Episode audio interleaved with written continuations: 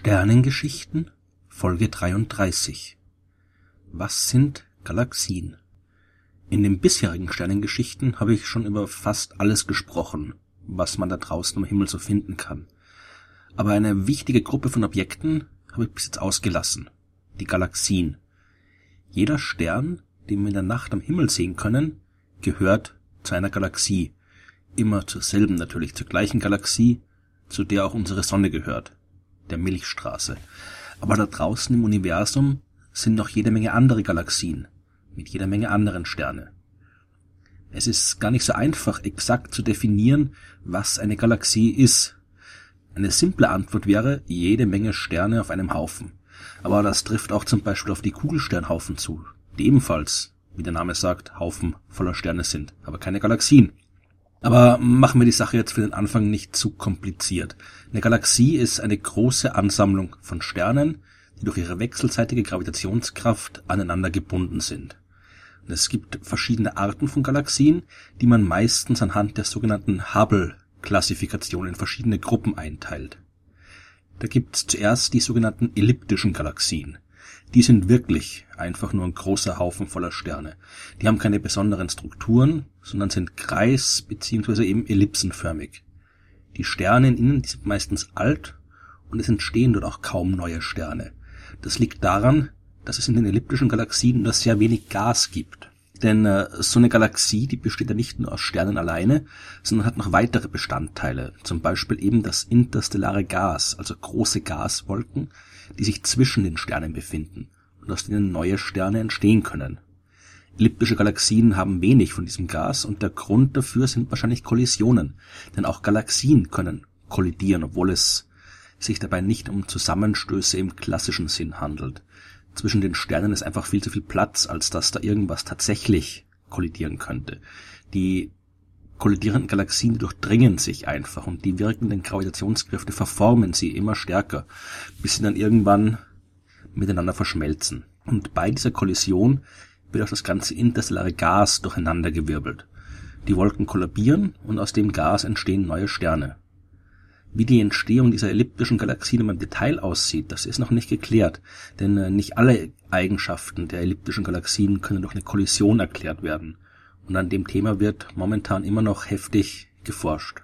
Weiter unterteilt man die elliptischen Galaxien noch nach ihrer Form.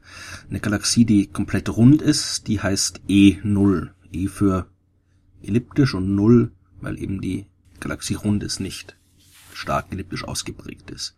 Eine, die schon ein wenig oval ist, die heißt E1 und so weiter bis zum Typ E7, der dann die wirklich stark elliptischen, stark ovalen Galaxien beschreibt. Aber wenn wir an Galaxien denken, dann stellen wir uns meistens keine elliptischen Galaxien vor. Auf den Bildern der Astronomen sehen die auch nicht sehr spektakulär aus. Das sind wirklich einfach nur große helle Blobs aus Sternen. Bei Galaxie denken wir an eine typische Spiralgalaxie mit einem hellen Kern und schönen Spiralarmen, die sich durchs Weltall winden.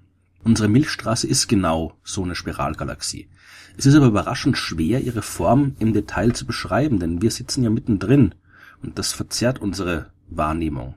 Wir können viel besser die Galaxien beobachten, die weit weg, weit außerhalb unserer eigenen liegen, denn die können wir wirklich komplett sehen. Unsere eigene Milchstraße, die können wir nicht sehen, weil wir mittendrin sitzen. Aber eine typische Spiralgalaxie hat auf jeden Fall einen hellen, sphärischen, runden Kernbereich, der ganz dicht mit Sternen besetzt ist. Dieser Bereich wird Bulge genannt und im Zentrum des Bulge sitzt, so wie in den Zentren der elliptischen Galaxien auch, ein supermassereiches schwarzes Loch. Und an diesem Bulge schließen sich dann die Spiralarme an. Es gibt neben den Spiralgalaxien noch eine weitere Klasse, die sogenannten Balkenspiralgalaxien. Hier schließen die Spiralarme nicht direkt an den Bulge an, sondern an einem Band von Sternen, das sich vom Bulge aus nach außen erstreckt. Erst am Ende dieser Balken beginnen die eigentlichen Spiralarme. Sowohl von den normalen Spiralen als auch von den Balkenspiralen gibt es drei Unterklassen, die man mit den Buchstaben A, B und C bezeichnet und die angeben, wie eng sich die Spiralarme um den Bulge bzw. den Balken winden. Bei A sind die ganz dicht, ganz oft gewickelt, simpel gesagt, und bei C sind es eher offene Spiralen. Und dann gibt es noch die irregulären Galaxien, die in keine der bisher genannten Gruppen passen. Natürlich kann man die Galaxien auch noch auf andere Arten einteilen. Und äh, nicht nur nach der Form. Da gibt's aktive Galaxien, Radiogalaxien, Seifert-Galaxien, Starburst-Galaxien, wechselwirkende Galaxien und noch jede Menge andere Typen, die ich vielleicht mal in anderen Podcast-Folgen vorstellen werde. Aber für jetzt bleiben wir erstmal bei unserer eigenen Galaxie. Unsere Milchstraße ist eine große Balkenspiralgalaxie vom Typ C. Vom einen Ende bis zum anderen sind es knapp 100.000 Lichtjahre oder 100 Billiarden Kilometer, falls sich da jemand was drunter vorstellen kann. Der Bulge in der Mitte ist eine Kugel mit einem Radius von etwa 8000 Lichtjahren und der Bereich, der den Bulge umgibt, ist knapp 3000 Lichtjahre dick und hier befinden sich die Spiralarme. Davon hat unsere Milchstraße nach den neuesten Erkenntnissen zwei Stück, zwei Spiralarme, die vom Balken im Zentrum ausgehen und noch ein paar schwächere Nebenarme. Insgesamt gehören knapp 200 Milliarden Sterne zur Milchstraße und die Sonne ist nur einer unter diesen vielen Milliarden.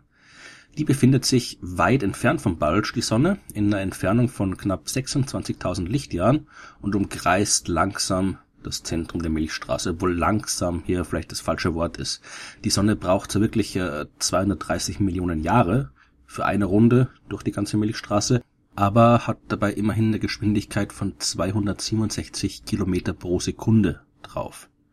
Und die Spiralarme in so einer Spiralgalaxie, die sind übrigens keine starren Gebilde wie die Speichen von einem Fahrrad, die mit der Galaxie herumrotieren. Das Ganze ist ein bisschen komplizierter. Vermutlich ist die Bewegung der Sterne für die Existenz der Spiralarme verantwortlich. Denn äh, die Bewegung der Sterne um das Zentrum einer Galaxie, die ist nicht direkt mit der Bewegung eines Planeten um einen Stern zu vergleichen. In einem Planetensystem ist der zentrale Stern viel, viel schwerer als alles andere, was dort seine Runden zieht. Unsere Sonne zum Beispiel, die macht 99,9 Prozent der gesamten Masse im Sonnensystem aus. Das heißt, die Planeten, die fallen da überhaupt nicht mehr ins Gewicht. In der Galaxie ist das anders. Hier ist zwar das Zentrum auch enorm massereich und deswegen bewegen sich die Sterne ja auch alle drumherum. Aber die Gravitationskräfte der ganzen Milliarden anderen Sterne, die kann man nicht vernachlässigen. Und wenn man die Bahn eines einzelnen Sterns betrachtet, dann äh, unterliegt die eben auch diesen nicht zu vernachlässigenden Störungen der anderen Sterne. Darum bewegt sich die Sonne zum Beispiel bei ihrem 230 Millionen Jahren dauernden Umlauf um das Zentrum der Milchstraße auch nicht immer in der gleichen Ebene, sondern die wackelt ein bisschen auf und ab. Ungefähr alle 40 Millionen Jahren geht's rauf beziehungsweise runter. Die Sonne macht so eine Wellenlinie um das Zentrum rundherum. Und auch die Bahn selbst ist nicht immer die gleiche, sondern die verschiebt sich im Laufe der Zeit. Am besten kann man die Situation in der Spiralgalaxie vielleicht mit einem Verkehrsstau vergleichen.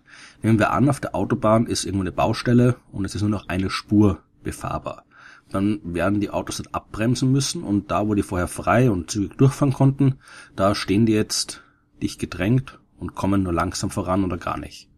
Und erst wenn die die Baustelle passiert haben, dann geht sie im normalen Tempo vorwärts.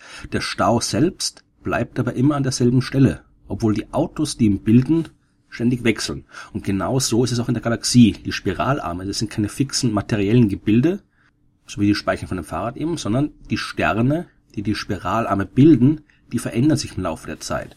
Und so wie die Autos in den Verkehrsstau hinein und hinausfahren, so wandert auch das ganze Zeug in der Galaxie in die Bereiche der Spiralarme hinein und wieder hinaus. Die Rolle der Baustelle, die übernehmen in dem Fall jetzt hier sogenannte Dichtewellen.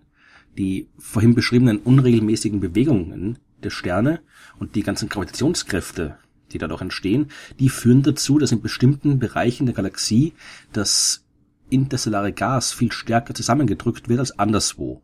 Das sind eben diese Bereiche, wo diese Dichtewellen wirken. Und eine Gaswolke, die sich genau in so einem Bereich bewegt, die wird so stark komprimiert, dass hier neue Sterne entstehen können. Die Spiralarme markieren also genau jene Zonen höheren Drucks in der Galaxie, durch den dort dann wesentlich mehr neue Sterne entstehen können als anderswo. Und darum leuchten die Arme auch so hell und dazwischen ist es vergleichsweise dunkel. Die neuen Sterne, die dann in den Spiralarmen entstanden sind, die wandern irgendwann wieder raus, weil sie sich bewegen. Und auf der anderen Seite kommen neue Gaswolken in den Arm hinein und junge, frische, neu entstandene Sterne nehmen den Platz ein und leuchten weiter. Die genauen Details von diesem Prozess, die sind aber immer noch nicht völlig geklärt. Genauso wie jede Menge anderen Fragen bei der Erforschung der Galaxien bis jetzt noch nicht beantwortet werden konnten. Zum Beispiel, äh, wie entstehen supermassereiche schwarze Löcher in den Zentren der Galaxien? Oder wie sind die ersten Galaxien im Universum entstanden? Welche Rolle spielt die dunkle Materie bei der Entwicklung von Galaxien? Und so weiter. Es gibt über die Galaxien noch sehr, sehr viel herauszufinden und noch sehr viel zu erzählen.